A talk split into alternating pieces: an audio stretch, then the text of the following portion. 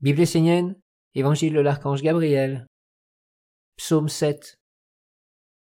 Le monde de la lune, des étoiles et des fées.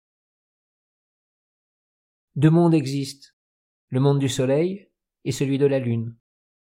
L'homme vit avec le monde du soleil, là où tout est apparent, évident, visible, concret. Il existe pourtant un autre monde, qui est celui de la lune, des étoiles et des fées. Ce monde est lié au sommeil de l'homme. C'est un monde où il faut toujours aller chercher au-delà des choses.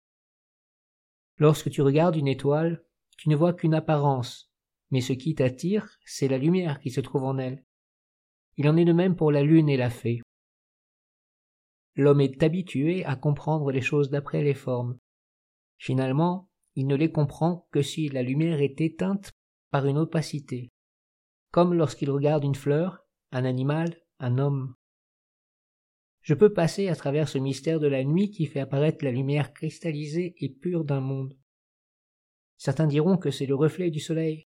Moi je dirais que c'est le monde divin en fait, que les êtres divins jouent et font des farces, et que, par ces trouées d'étoiles, ils s'approchent de l'homme dans son sommeil pour éveiller en lui des perceptions sur lesquelles il ne pourra pas mettre d'opacité, qu'il ne pourra pas enfermer dans des formes définies. À travers le sommeil, L'homme doit donc se préparer à entrer dans ce monde de fête, dans ce monde où il n'y a pas de conception mais un grand étonnement.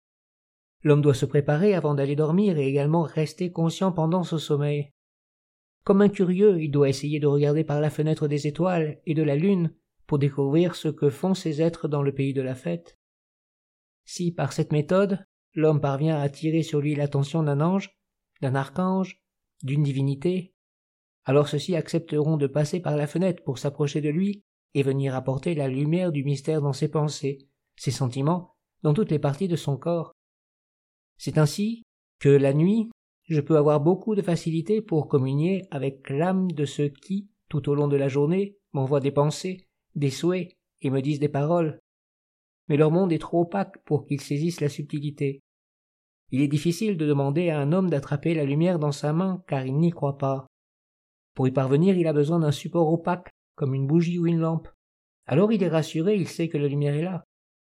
Je souhaite que l'homme remonte vers la source, qu'il entre dans le lieu de l'enfantement, dans le pays imaginaire, qu'il redevienne une âme neuve et légère, pouvant comprendre le message tout simple de la vie qui circule d'un monde à l'autre.